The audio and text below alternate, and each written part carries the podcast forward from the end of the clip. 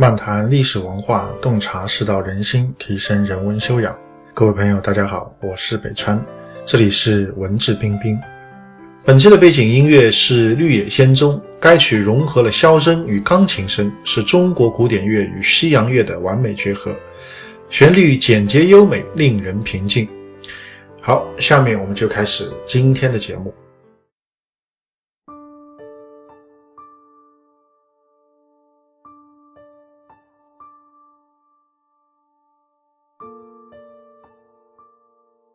今天和大家来谈一谈历史上的一位著名的人物啊，就是梁朝的开国皇帝啊，梁武帝萧衍啊，他是中国南北朝时代啊南朝的这个之一，梁朝的开国皇帝。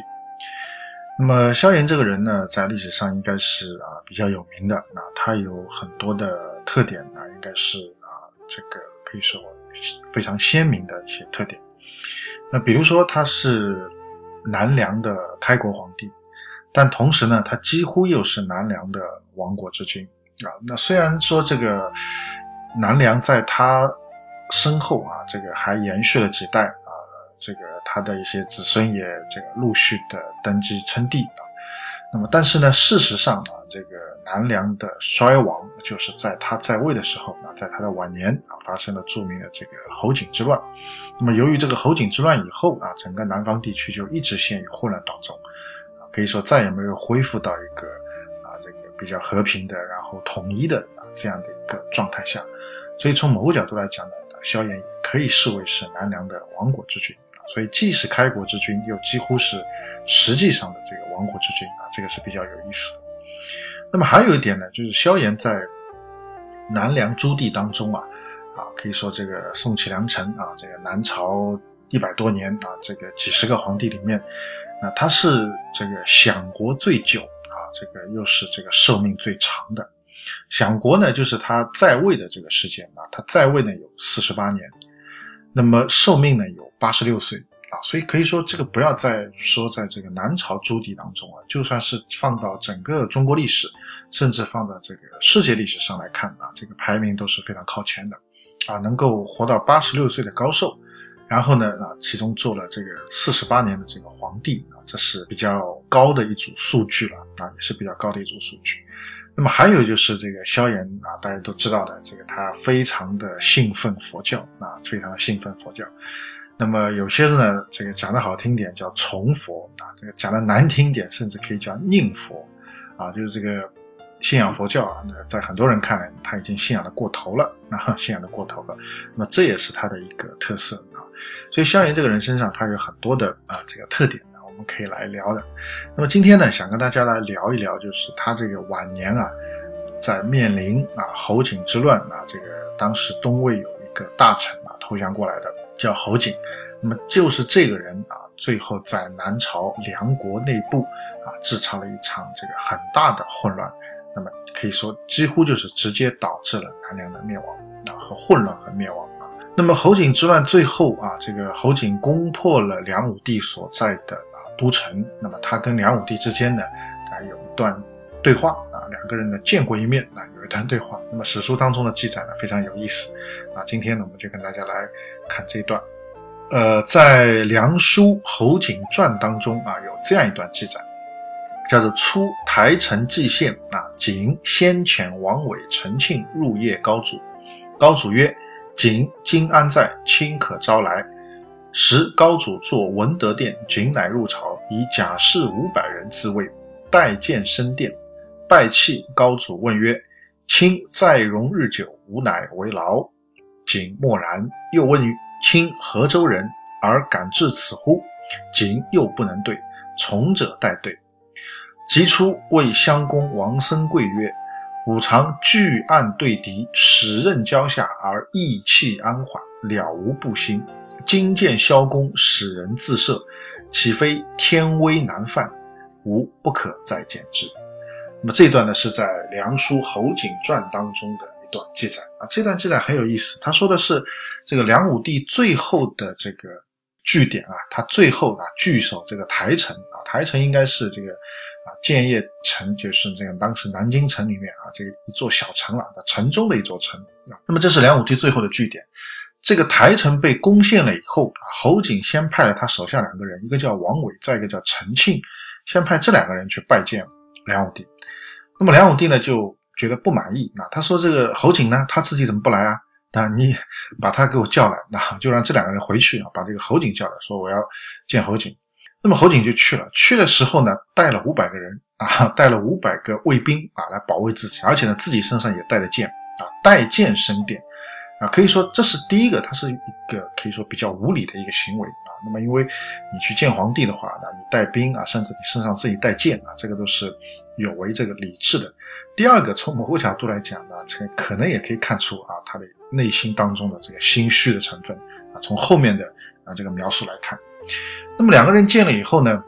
这个梁武帝就问他了啊，他说这个你啊在部队里面时间很长啊，啊带兵很辛苦啊。啊，累不累啊？那是不是很是不是很辛苦啊？啊，所谓叫“卿再荣日久，吾乃为劳”，啊，是一句这个问候的话。那么这句话讲了以后呢，这个景默然，侯景没话可讲啊，没话可讲。那么这个没话到底是傲慢呢，不屑于跟梁武帝讲话，还是其他的原因？啊，我们可以继续往下看。然后呢，这个时候呢，梁武帝又问了，他说：“你哪里人啊？你怎么敢跑到这里来啊？” 那他的意思就是说。呃，这里是天子的住所啊，你怎么可以随随便便就闯进来啊？那么事实上，这个时候其实不是说侯景随随便便闯进来的意思，是侯景发动这个叛乱啊，这个梁武帝据守台城失败，这个台城已经被人攻陷了，是这样的一种状态。那再讲的直接一点，就是这个时候梁武帝已经成了侯景的阶下囚。啊，他已经变成囚犯了，他已经不是这个啊以前的这个所谓的皇帝了。但是呢，他的这种天子的这种气质和威严依然在，他依然觉得是，呃，我是天子啊，你是臣属啊，你怎么敢随随便便就跑到这里来啊？你到底是哪来的？你什么人？哪里的人？啊，有这个含义在里面。然后这个时候呢，这个侯景又不能对，啊，又没有讲话。啊，从者带队，就旁边他跟班的人啊，啊替他回答啊，我哪里人啊，怎么怎么来的？那么后来就出来了，那讲完这两句就出来。出来以后呢，这个侯景就跟身边有一个啊，他身边的一个随从叫王生贵就讲，他说我经常啊，这个以前战场上滚过来的啊，这个马鞍上啊跟敌人交战啊，剑啊刀啊这个纷纷的落下来，一点都不害怕，那内心当中啊是非常的安定的啊，非常的淡定的。但是呢，今天见到了萧公啊，萧公就是这个梁武帝萧衍啊，叫使人自慑，就是说，他这个人坐在上面，虽然他已经成为了我的阶下囚，但是他坐在上面的这种气质，这样的一种气场还是非常强大，强大到什么呢？他连问我两个问题，我都没法说话。这个没法说话，不是侯景内心的傲慢，而是什么呢？他被梁武帝这种啊这个强大的气场所震慑住了。那么再讲的直白一点，就是不敢讲话，啊，就好像我们去拜见一些大人物的话，如果你真的去拜见啊一个这个级别非常高的大人物，那你可能就是会紧张啊，紧张的表现之一就是不敢讲话啊，或者说讲话就会不利索啊，或者有些就紧张的过头了，就干脆就是完全不知道该说什么，那完全不敢开口，或者说无法开口，那侯景就是属于这样的一种状态啊。那么最后呢，侯景就。他说了，他说这个岂非天威难犯啊？啊，这个天子的威严啊，就无法去触动的啊，无法去撼动的。然后他做了一个决定，他说我不可再见啊，所以我不能再见他了。那我不能再见这个八十六岁的老人了。那为什么呢？如果再见的话，他本来我是要造他的反的，本来我是啊这个主人，他是我的阶下囚。但我如果不断再去见他的话，我被他的这种天威所啊震慑住，那两个人可能就要倒过来。倒一倒了，那就麻烦了。那如果被身边的人看出有这样的一种逆转的这个趋势的话，那这个对我来讲是非常不利的。啊，所以他说我不能再去见。啊，所以这段记载是我觉得是挺有意思的。为什么挺有意思的呢？大家可以想想看，梁武帝在做了阶下囚的时候，而且他已经是一个八十六岁的老人，他的这个精气神都已经很衰败，同时又遭受了啊这个人生当中的这个巨大的挫折的时候。他居然还能保持啊一种淡定，保持一种从容，保持一种这个震慑他人的一种气场。啊，所以我觉得这个是一般人恐怕是很难做到的。啊，大家可以想象一下，如果我们年纪很大的时候呢，遭受到人生巨大挫这个挫折、失败的时候，啊，当我们的对手站在我们面前的时候，我们啊，能不能像梁武帝那样使人感觉到天为难犯？那恐怕是比较困难的啊，恐怕是比较困难。所以，我个人觉得这个啊，其实一方面当然跟这个梁武帝本身他啊做皇帝做惯了，啊，这个还是会有一种气场，会有一种气质啊，这个有关系啊，他做了将近五十年的皇帝。啊，再怎么样他都习惯了，我觉得这个有关系。那么第二个呢，就是啊，我们要谈到跟中国文化里面很重要的一个观念，叫做所谓内在的这个福德力啊有关系的。啊，如果你内在的这个福啊很深厚的话，那么外在的这种呈现啊，它有很多种呈现，其中一种呈现就是会让人感到有一种力量啊，可以去影响他人啊。那么笼统广泛讲叫影响他人，或者说叫可以震慑他人。啊，会让人感到一种这种强大的一种气场和一种这个氛围和一种能量啊，可以这个虽然看不见啊，但是能够感到啊，人家在你面前啊就会有啊很多种这种啊这个表现啊，像侯景这样的啊两次问话都不能回答啊，这个就是一种被梁武帝内在的啊这个可以说福德力所震慑的啊这样的一种表现啊，所以从某个角度来讲，这个梁武帝，你说这个人啊，他是不是我们一般人认为的？好像是一个啊晚年就昏庸啦，啊这个完全没有什么这个能力啊啊或者说完全这个这个这个啊由于过度的这个念佛啊导致了这个国家出现很多问题啊啊当然我相信他的这种很多的这个呈现啊会有一些弊端啊或者会有一些对国家带来的一些可能是一些负面的影响，但是也不可否认啊但是也不可否认，呃这个梁武帝他这个人还是跟一般人不一样。啊，真正的是不一样。那一般人恐怕是很难做到的。那他应该不是一个啊泛泛之辈啊，不是一个泛泛之辈。啊，所以呢，这个今天跟大家讲这一段呢，一方面是觉得啊比较有趣啊，恐怕可能很多朋友也不一定了解有有过这么一段啊。啊，大家只知道梁武帝啊这个昏庸啊，晚年啊，早年还可以的，还是比较这个精明强干的，晚年好像就糊涂了啊。然后呢，过度的念佛啊，等等等等啊，有很多的问题。但是呢，很多朋友可能不知道啊，他还有这么一出，这么一段所以我觉得这个也比较有趣。那么另外一方面呢，就大家看历史人物啊，那还是要啊这个全面的来看，那可能会比较的好一点啊。如果这个单就一个片面来看呢，那恐怕你得出的结论啊，也不是特别的啊这个怎么说呢，也不是特别的这个这个合理的啊。像这个梁武帝呢，就是一个案例。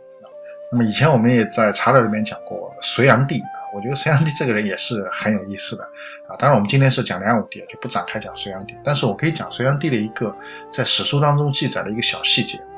就是他是死于啊手下军队的这个哗变叛乱。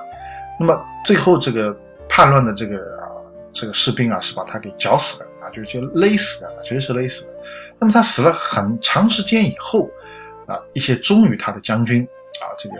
可以说是最后呢，呃，这个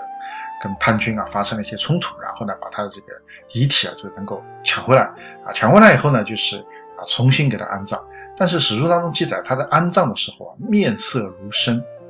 啊，这个是隋炀帝杨广啊，面色如生啊，所以这是从中国文化的角度来看，这是一个啊，算是一个善终的一种表现啊。如果恨死或者不得好死的话，你很难会死了以后你还面色如生，而且不是说刚刚死啊。死了这个有一段时间了，